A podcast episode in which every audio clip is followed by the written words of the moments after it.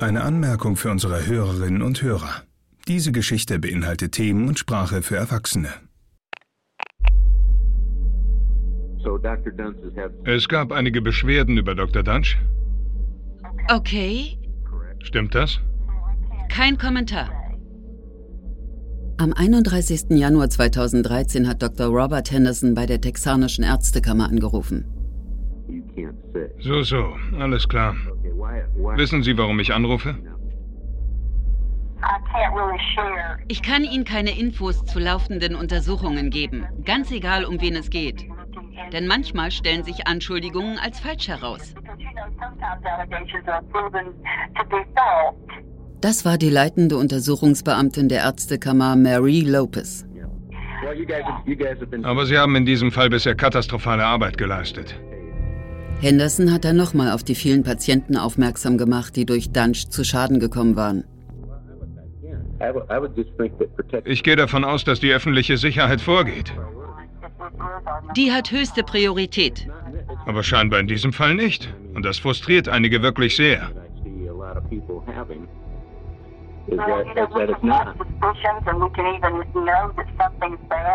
Es sind nur Vermutungen. Selbst wenn wir uns ganz sicher wären, bräuchten wir erstmal Beweise, damit es überhaupt zu einer Anhörung kommen kann. Es dauert eben, bis man genügend Beweise für Disziplinarmaßnahmen gesammelt hat. Und alles muss von einem Arzt mit demselben Fachgebiet überprüft werden, damit dieser einen detaillierten Bericht darüber erstellen kann, was falsch gelaufen ist. Das dauert leider länger, als man sich wünscht.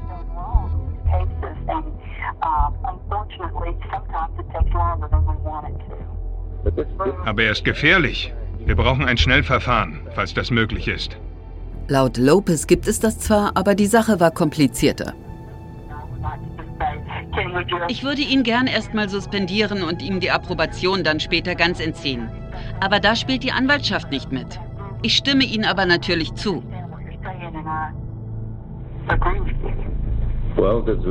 Könnte man nicht die Polizei oder Verfassungsbeamte involvieren, damit dieser Kerl einfach verhaftet wird? Die meisten Ärztinnen und Ärzte in Dallas waren mittlerweile der Ansicht, dass der Fall Christopher Dunch die Kompetenz der Ärztekammer überschritt. Aber dass ein Chirurg für eine OP verhaftet worden wäre, das hatte es echt noch nie gegeben. Somit war die Ärztekammer die einzige Option, und zwar eine verdammt langsame.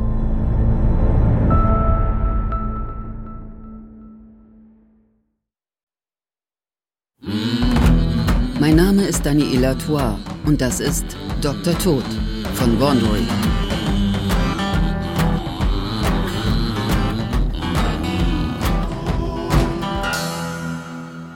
Folge 5 Freier Fall Am 19. Juni 2013 lag Jeff Glidewell im Krankenhaus, um sich von den Komplikationen der OP zu erholen, bei der Dr. Dunch einen Schwamm in seinem Nacken vergessen und seine Stimmbänder und Speiseröhre verletzt hatte. An diesem Tag erhielt Brad Shipp eine E-Mail. Shipp war Journalist für einen US-amerikanischen Fernsehsender mit Sitz in Dallas. Nach 25 Jahren als Reporter war er in Dallas überall bekannt. Im Betreff der E-Mail stand, Bitte gehen Sie dem Fall Dr. Christopher Dunch nach. Die Frau, von der die E-Mail stammte, hatte eine Freundin, die von Dunch schwer verletzt worden war. Den Namen wollte sie jedoch nicht nennen. Sie hat auch erwähnt, dass sie von den zwei Todesfällen und den beiden Querschnittsgelähmten gehört hatte. Außerdem schrieb sie, wenn man ihn googelt, findet man nichts als hervorragende Bewertungen. Da die anderen Geschichten nicht in der Presse gelandet sind, befürchte ich, dass er in anderen Bundesstaaten dasselbe tun wird. Können Sie uns weiterhelfen? Keine zwei Stunden später erhielt Chip eine weitere E-Mail, diesmal von einer Anwältin, die er bereits kannte. Eine Bekannte, die Anwältin Kay Van Way, kam auf mich zu und meinte, diese irre Story muss veröffentlicht werden, die allgemeine Sicherheit ist in Gefahr. Van Way ist schon seit 35 Jahren Anwältin. Sie hat zwar eine zarte Stimme, aber wenn etwas falsch läuft, kennt sie keine Gnade. Ein Jahr zuvor hatte Robert Henderson sie wegen Mary Eford kontaktiert. Sie ist eine sympathische, einfühlsame und verantwortungsvolle Anwältin, die für ihre Klienten alles in ihrer Macht Stehende tut. Chip sagte über sie, Sie ist tough und sehr entschlossen, redet nicht um den heißen Brei herum. Sie tritt für ihre Klienten ein und hat keine Angst, den Mund aufzumachen. Vor allem nicht, wenn Menschenleben davon abhängen. So etwas kann sie nicht zulassen und deshalb hat sie mich kontaktiert. Way hatte ihm gesagt, dass sich jemand wegen eines Arztes, der seinen Patienten Schaden zufügte, bei ihm melden würde. Genau der Arzt, von dem auch schon in der ersten E-Mail die Rede war.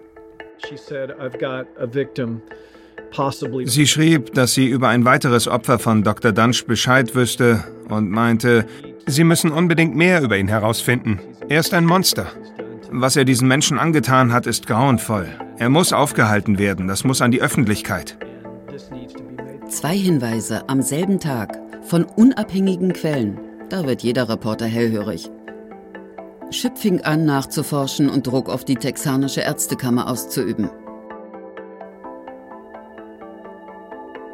Bisher war Dunschs grausamer Vernichtungsfeldzug nur in Medizinerkreisen Gesprächsthema und bei einigen Klägeranwälten, aber nicht mehr lange. Dr. Randall Kirby und Dr. Robert Henderson setzten alles daran, Dr. Dunsch aufzuhalten. Vier Tage später hat Kirby ein Schreiben an die texanische Ärztekammer geschickt. Sehr geehrte Frau Lopez. Es war an Marie Lopez adressiert, der leitenden Untersuchungsbeamtin der texanischen Ärztekammer, mit der Dr. Henderson schon vor sechs Monaten in Kontakt stand. In diesem Schreiben möchte ich zu meinen eigenen Kenntnissen in Bezug auf Dr. Christopher Dunch und seinen medizinischen Fähigkeiten und Fachkenntnissen Stellung beziehen, wie Sie es am 21. Juni 2013 um 14.16 Uhr beantragt haben. Im Anhang finden Sie, wie gewünscht, meine eidesstattliche Aussage. Dr. Christopher Dunch, Aktennummer 8183, ist ein unfähiger Arzt und ein Soziopath. Die texanische Ärztekammer sollte ihm umgehend seine Approbation entziehen. Dr. Kirby nannte Dunch den fahrlässigsten, ahnungslosesten und gefährlichsten Chirurgen, dem er je begegnet war.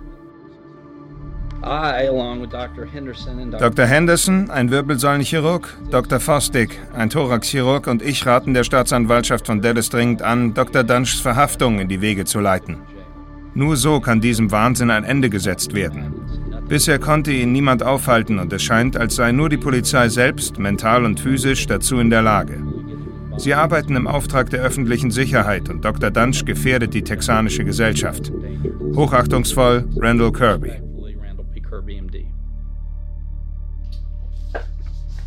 Wie war die Reaktion auf den Brief?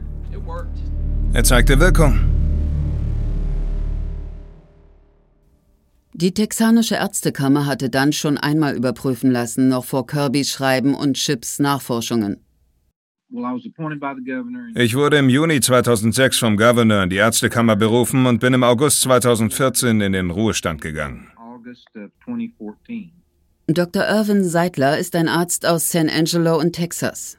Er war damals der Leiter des Disziplinarausschusses der Ärztekammer. Somit stand er zu der Zeit, in der Dunch überprüft wurde, in der Verantwortung.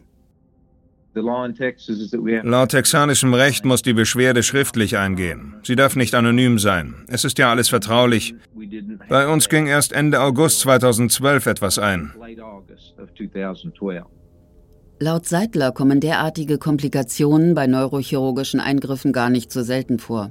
Jede Medaille hat schließlich zwei Seiten. Deshalb ist der Untersuchungsprozess so komplex. Die Ärztekammer kann lediglich auf Beschwerden reagieren. Wir sind ja keine Einsatztruppe der Polizei. Wir fahren keine Streife und suchen nach Verbrechern.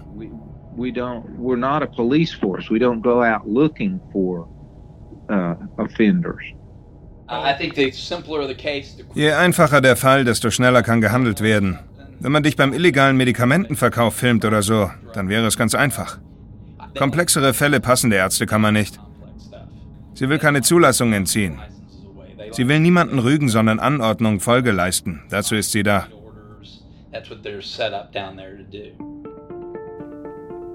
Aber Dr. Kirbys Schreiben brachte das fast zum Überlaufen. Und weil Brad Chip involviert war, waren jetzt die Augen der Öffentlichkeit auf sie gerichtet.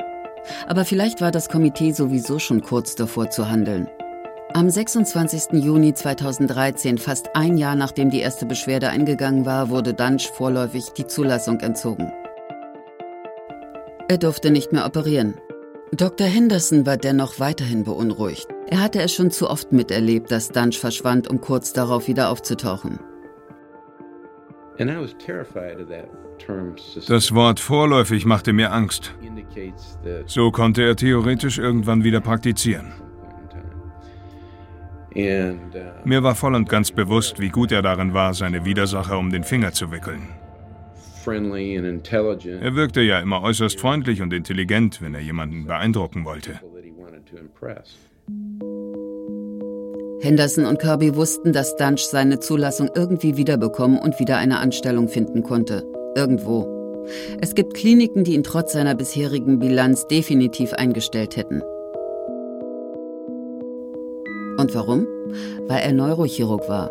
Ich meine, immerhin hat er noch an vier verschiedenen Krankenhäusern eine Anstellung gefunden, nachdem er mehrmals entlassen worden war und seit Tag 1 Gerüchte über ihn die Runde machten.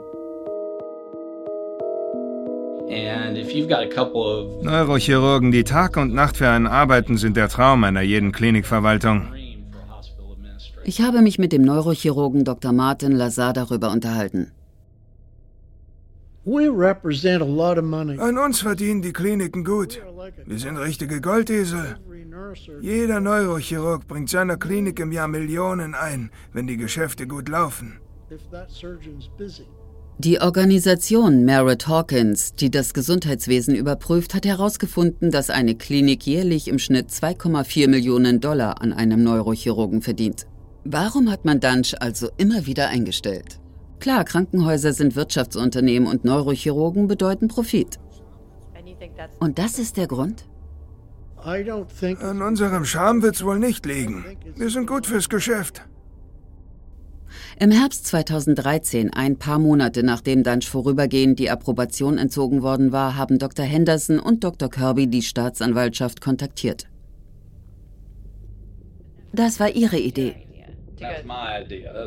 Genau. Ich wollte die Polizei und nicht die Ärztekammer einschalten, weil die bei den Untersuchungen leichter vorankommt. Henderson und Kirby haben sich mit einem stellvertretenden Staatsanwalt getroffen. Wir hatten Dunch als Serienmörder eingestuft, der Unschuldige, die Hilfe brauchten, verstümmelt hat. Ich dachte, dass ein Ermittler direkt erkannt hätte, dass da etwas Illegales vor sich geht und ihn verhaftet hätte. Am Ende unseres Treffens haben wir ihn gefragt, ob die Sache jetzt einfach unter den Teppich gekehrt wird oder was zur Hölle nun passiert. Und er hat gesagt, nein, der Fall kommt ganz oben auf meine Liste. Ich gehe die Sache direkt an. Damit waren wir zufrieden. So we felt good about that. Aber die Liste dieses Staatsanwalts war nicht gerade kurz. Trotzdem waren Kirby und Henderson erstmal optimistisch. Aber dann passierte wieder nichts. Ich habe ihn noch drei oder viermal angerufen. Was habt ihr vor? Habt ihr jemanden auf ihn angesetzt? Aber ich bekam immer nur eine Antwort. Er wurde suspendiert. Er darf nicht als Arzt arbeiten. Er hat seine Lizenz freiwillig abgegeben. Er kann keinem was tun. Was ist Ihr Problem? Und ich habe geantwortet, nur weil er keine Lizenz mehr hat, heißt das nicht, dass er kein Mörder mehr ist. Ich habe dann immer wieder da angerufen. Die Anwältin Kay Van Way hat sich auch an andere Staatsanwälte gewendet, um mit jemandem aus dem Zivilrecht zu sprechen.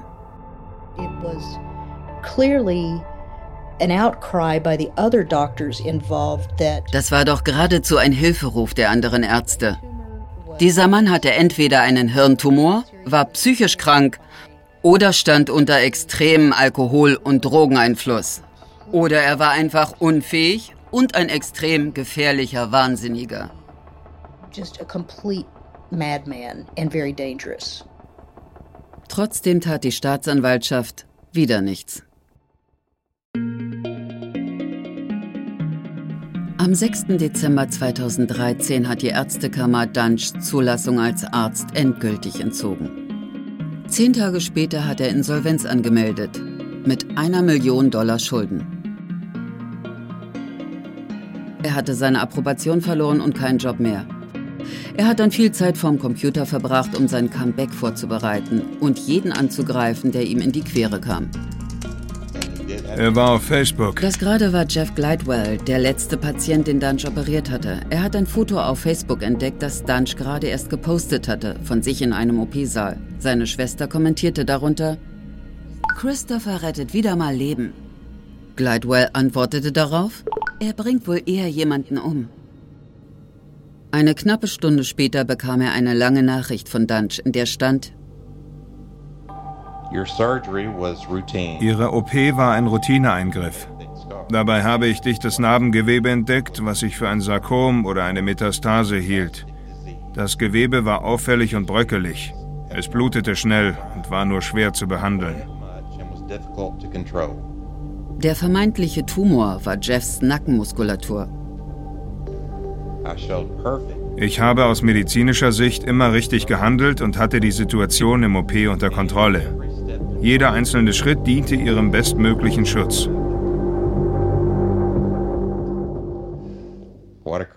So ein Penner. Sorry. Sie haben wohl nicht geantwortet. Nein. Ich habe meinen Anwalt informiert, weil ich Angst hatte, in Schwierigkeiten zu geraten, weil ich ihn einen Mörder genannt hatte. Aber er hat es mit einem Lachen abgetan und mir geraten, Dunch nicht mehr zu kontaktieren. Die Presse war Dunch von nun an auf den Fersen. Die Ärztekammer hatte eine einseitige Pressemitteilung veröffentlicht, in der die katastrophalen Geschehnisse zumindest oberflächlich erklärt worden waren. Der erste Artikel, der etwas mehr als an der Oberfläche kratzte, ist im August 2013 im Texas Observer erschienen.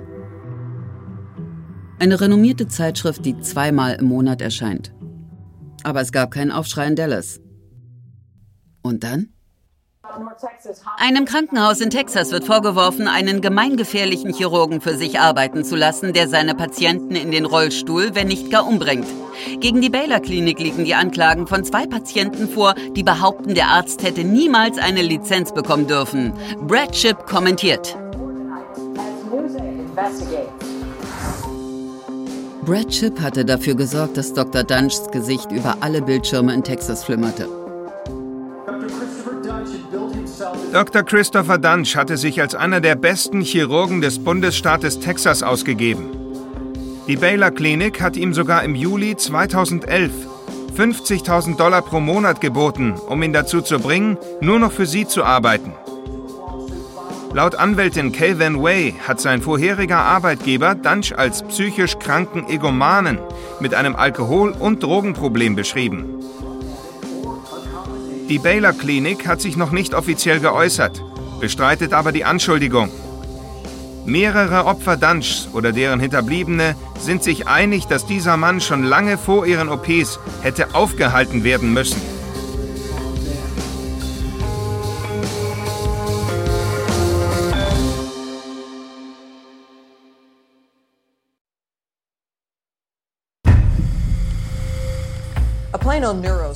Einem Neurochirurgen wurde seine Approbation entzogen, nachdem er mindestens zwei Patienten fahrlässig getötet hat. All diese Leute haben eins gemeinsam. Sie hatten denselben Chirurgen. Ein Chirurg, der sich als Soziopath entpuppte und seine OPs so verpfuschte, dass seine Patienten nun unter unsäglichen Schmerzen leiden müssen.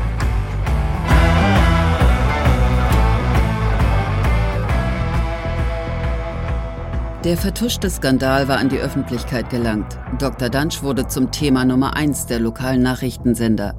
Und einigen der Opfer wurde nun klar, dass sie nicht die einzigen waren, denen etwas so Schreckliches passiert war. Ein Freund von mir rief mich an und sagte, ich glaube, dein Arzt war gerade in den Nachrichten, der hat seine Patienten umgebracht. Als Shirley Mock Dunchs Gesicht im Fernsehen sah, machte sie sich direkt auf den Weg in sein Büro.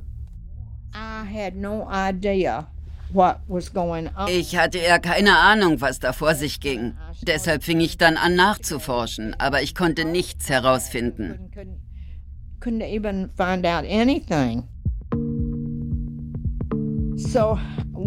Also sind wir zu seinem Büro gefahren, aber niemand hat aufgemacht.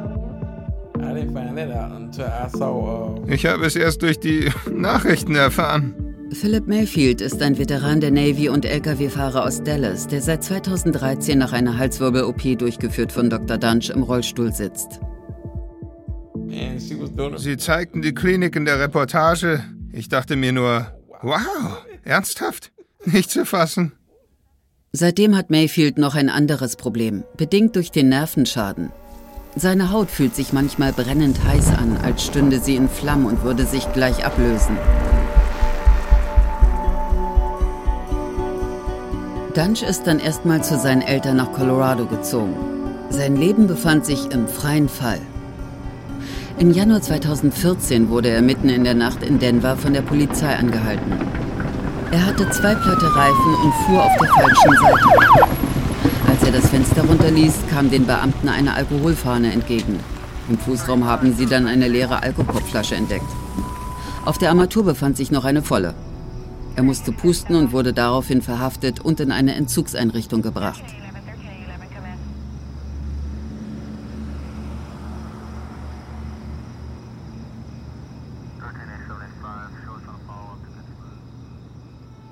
Dunch lebte zwar mittlerweile in Colorado, war aber noch oft in Dallas, um seine beiden Söhne zu besuchen. Der ältere war im Dezember 2011 auf die Welt gekommen, als Dunch gerade der aufsteigende Stern an Baylors Chirurgenhimmel war. Seine damalige Freundin Wendy Young bekam im September 2014 ein weiteres Kind. Glaubt man den Polizeiberichten, war deren Zuhause ganz und gar nicht beschaulich.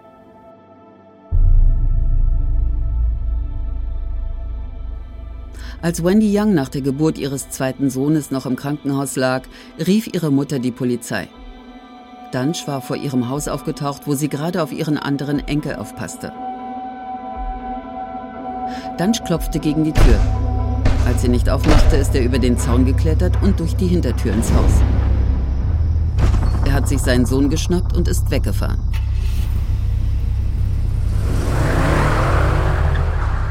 Ungefähr einen Monat später wurde die Polizei zu Wendy Young nach Hause gerufen. Dunch hat ihr ins Gesicht geschlagen.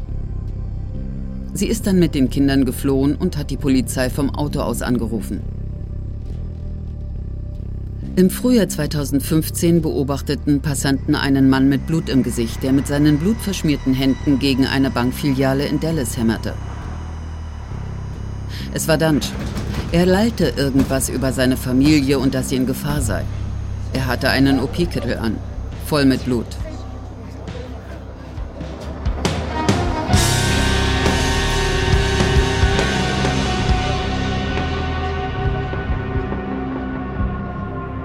Er wurde dann in eine psychiatrische Klinik gebracht. Zwei Wochen später rief Dunch selbst die Polizei, nachdem er mit Wendys neuem Freund aneinander geraten war. Er hätte nur seine Söhne besuchen wollen und sah einen anderen Mann. Sie haben sich geprügelt und Dunch hat behauptet, er hätte ihn mit einem Messer verletzt. Aber im Polizeibericht stand, dass Dunchs Aussage lückenhaft und stellenweise unlogisch sei. Mittlerweile stürzte sich die Presse bei jedem noch so kleinen Mucks auf Dunch. Im Mai 2015 lautete eine Schlagzeile im Texas Observer Soziopathenchirurg Dunch bei Hosenklau erwischt und verhaftet. Es war ein Foto von Dunch zu sehen. Ein Polizeifoto, auf dem er richtig fertig aussah. Sah echt fürchterlich aus und dann wurde die Sache mit dem Diebstahl darunter erwähnt. Er war absolut unberechenbar. Einen Monat zuvor hatte ihm sein Vater Geld zu einem Walmart überwiesen und wo er schon mal da war, erledigte Dunch dort gleich seinen Großeinkauf. Er hat seinen Einkaufswagen mit Ware im Wert von 887 Dollar vollgestopft. Uhren, Sonnenbrillen, Seidenkrawatten, Computerzubehör, ein Walkie-Talkie und ein Parfum. Das hat er dann alles in Tüten gepackt, die er an der Kasse geklaut hatte. Danach hat er sich eine Hose rausgesucht und sie in der Umkleide angezogen. Seine eigene Hose legte er in den Einkaufswagen. Dann schob er ihn so mir nichts, dir nichts nach draußen, ohne zu zahlen. Und wurde wegen Ladendiebstahls verhaftet. Als ich das gelesen habe, stellte ich fest, dass er den Artikel komischerweise selbst kommentiert hatte. Es war angeblich alles eine große Verschwörung gegen ihn. Eine Intrige von mir, Doug One und den Klägeranwälten. Da musste sich Kirby einfach einschalten. Glaubt irgendjemand wirklich, dass ich, so wie in Dunchs Kommentaren behauptet, einen Fehler gemacht habe, indem ich diesen Idioten angezeigt habe? Gefolgt von zwei Fragezeichen und einem Ausrufezeichen. Und dann ließ Dunch tagelang Online-Tiraden ab. Er drohte uns, er drohte Kay Van Way, Doug One und mir. Doug One war einer der Mediziner, die Dunch damals nach Dallas geholt hatten. Ich habe alles ausgedruckt und der Staatsanwaltschaft gezeigt. 82 Seiten. Ja, ich meinte nur, dieser Kerl macht das mit Absicht. Und er gibt quasi online offen zu, dass es Absicht war. Wenn Sie den nicht überführen können, weiß ich ja auch nicht. Damals hatte gerade eine neue Staatsanwältin in der zuständigen Abteilung angefangen. Der Fall landete in meiner Abteilung und meine Chefin Donna hat alles überflogen, um zu überprüfen, was zu tun war. Ich habe mitbekommen, wie sie darüber geredet hat und wurde hellhörig. Deshalb habe ich dann eigene Nachforschungen angestellt und den Fall übernommen. Michelle Schugert ist Staatsanwältin. Sie hat schon 13 Jahre als Strafverfolgerin in Dallas gearbeitet und Drogendealer, Räuber, Diebe und Mörder vor Gericht gebracht. Und nun gab es ein neues Aufgabengebiet, Neurochirurgie. Sie hat sofort Eindruck gemacht und ist den Fall mit echtem Melan angegangen. Schugert plagte sich ganz schön mit dem Fall, denn bisher war noch kein Arzt für sein Handeln im OP-Saal angeklagt worden. Aber dann dämmerte es ihr. Mary Eford. Weil sie schon über 65 war, wurde sie laut texanischem Gesetz als Seniorin eingestuft. So konnten wir das Strafmaß erhöhen. Alles zwischen fünf Jahren bis 99 Jahren oder lebenslänglich war möglich. Außerdem hätte die Tatsache, dass er gerade zwei Patienten umgebracht und seinen besten Freund an den Rollstuhl gefesselt hatte, ihn davon abhalten müssen, Mary Eford überhaupt zu operieren. Doch die Zeit lief davon. Mary Eford war im Juli 2012 operiert worden. Das war schon fast drei Jahre her. Uns blieben noch knapp vier Monate, bevor der Fall verjährt gewesen wäre. Ich setzte also in dieser kurzen Zeit alles daran, so viele Informationen wie möglich zusammenzusuchen. Im Juli hatte ich dann mehr als genug erdrückendes Beweismaterial, um ihn zu verklagen. Schugert und ihr Team haben den Neurochirurgen Dr. Lazar zur Rate gezogen, um besser verstehen zu können, wie falsch Dunchs OPs tatsächlich gelaufen waren. In all seinen OPs wurden falsche Diagnosen gestellt. Das war der gemeinsame Nenner.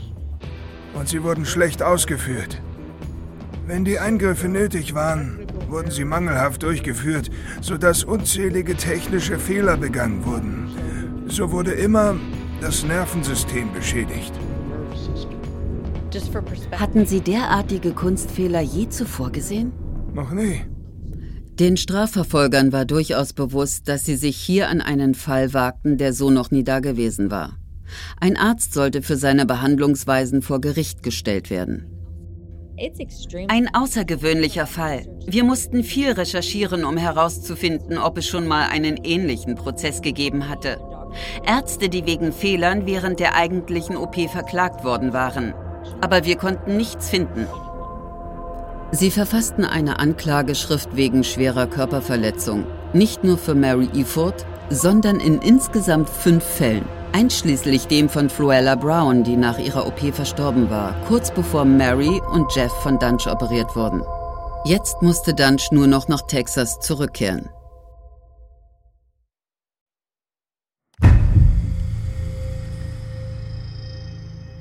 Dunch lebte zwar in Colorado, besuchte aber seine Kinder noch regelmäßig in Dallas. Die Staatsanwaltschaft hatte ihre Anklageschrift fertiggestellt und am 21. Juli 2015 es stellte sich heraus, dass Dutch in der Stadt war, gerade als wir klagen wollten. Wir stellten sicher, dass alles gut versiegelt war, damit nicht schon vorher etwas nach außen sickern konnte. Ich habe die Klageschrift dann den Geschworenen vorgetragen. Es dauerte ein paar Stunden, aber dann wurde direkt ein Haftbefehl erlassen. Die Polizeibeamten hatten sich schon bereit gemacht, ihn festzunehmen. Sie sind hingefahren und haben an seiner Tür geklopft. Ließ er sich freiwillig abführen? Ich glaube, er hatte keine Ahnung, was da auf ihn zukam. Es war ihm nicht bewusst, dass ihm eine längere Haftstrafe drohte. Er war schließlich bisher immer glimpflich davongekommen. Mehrere Jahre, in denen er keinerlei Konsequenzen tragen musste. Er hatte weder eine Strafe gezahlt, noch sich seiner Verantwortung gestellt. Er ging wohl davon aus, sich wieder rausreden zu können, wie er es schon immer getan hatte. Bei den Kliniken, bei den Staatsanwälten, bei der Ärztekammer. Er dachte, er könne sich auch vor der Strafverfolgung drücken.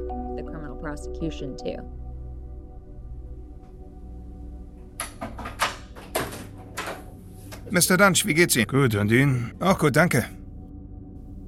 Die Polizei von Dallas steckte ihn ins Gefängnis. Er hatte ein zerknittertes grünes T-Shirt an, dunkle Augenringe und ein aufgedunsenes Gesicht. Ich bin Detective Anderson vom Dallas Police Department. Ich werde Sie nun darüber aufklären, was hier vor sich geht, okay? Ja, Sir. Ich wollte eigentlich meine ganzen Unterlagen für die Staatsanwaltschaft mitbringen, damit Sie alles einsehen können. Denn ich weiß genau, was hier vor sich geht und nichts davon ist kriminell.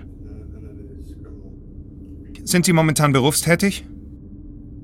Nein, gerade nicht. Gerade nicht, hat er gesagt. Sie sind heute hier, weil Ihnen schwere Körperverletzungen in fünf Fällen vorgeworfen wird. Einer davon fällt unter den Seniorenschutz. Die Namen der Opfer lauten wie folgt. Jeffrey Glidewell? Das war ein Kunstfehler. Und dann tat Dunch etwas Außergewöhnliches. Er schweifte in Erklärungen ab und stellte die Fälle als normale Routine-OPs dar.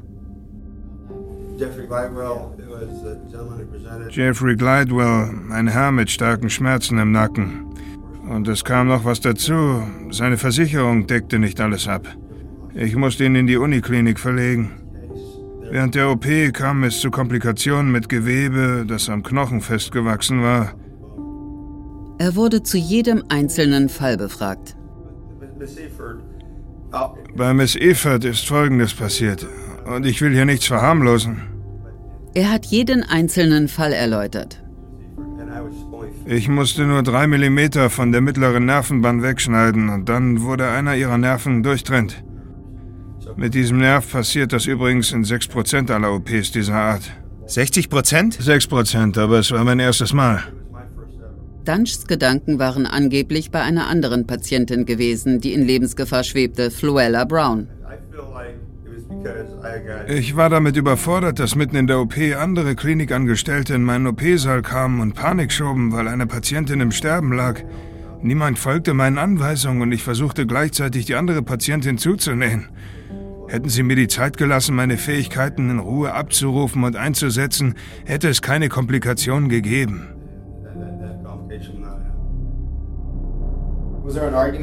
Kam es zum Streit? Ja, darüber, ob wir uns jetzt an Ort und Stelle um die Patientin, die im Sterben lag, kümmerten oder sie verlegten. Ich habe klipp und klar gesagt, dass eine Verlegung ihr Todesurteil wäre. Erst Hirntod, dann Tod. Sie haben sie verlegt und sie ist gestorben. Hätten Sie die Frau mir überlassen, hätte ich ihr Leben gerettet. 100% sicher. Detective Anderson hat Dunch auch nach seinem Drogenkonsum gefragt. In den ersten Jahren meiner Karriere war das überhaupt kein Thema. Keine Drogentests, keine positiven Tests, keine Anschuldigung. Wissen Sie, wer Sie beschuldigt hat? Ja. Er behauptete, andere Chirurgen und Anwälte aus Dallas hätten die Alkohol- und Drogengerüchte in die Welt gesetzt. Sie halten das alles für eine Intrige? Ja. Er versuchte seinen Vater zu erreichen. Geh ran.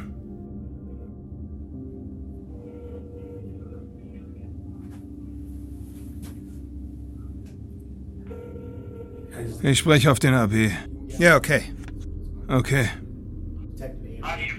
Hier ist die Mailbox von Don Dunch. Hinterlassen Sie eine Nachricht und ich rufe zurück. Hi Dad, this is Christopher. Hi Dad, ich bin's Christopher.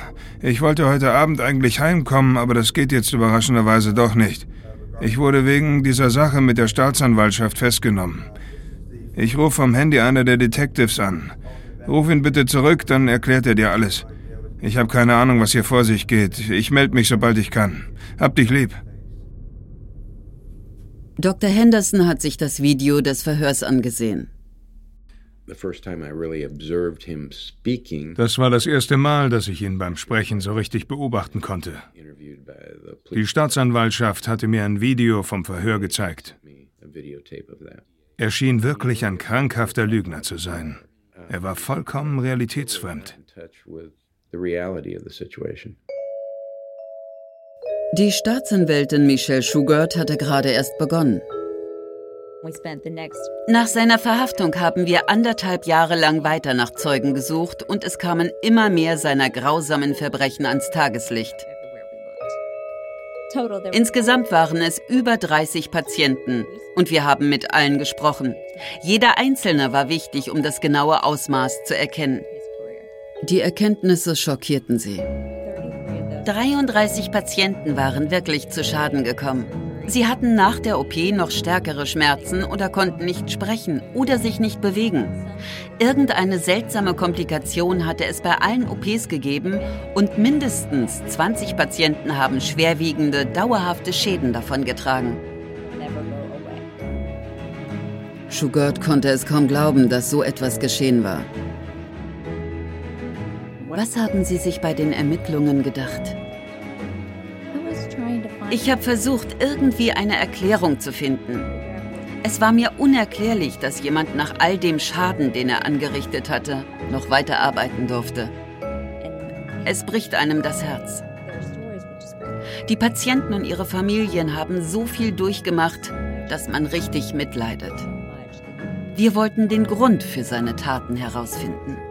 So really, we were trying to find out why. Why would he do this? Sie wollte Gerechtigkeit für diese Familien. Mehr dazu in der nächsten und letzten Folge von Dr. Tod.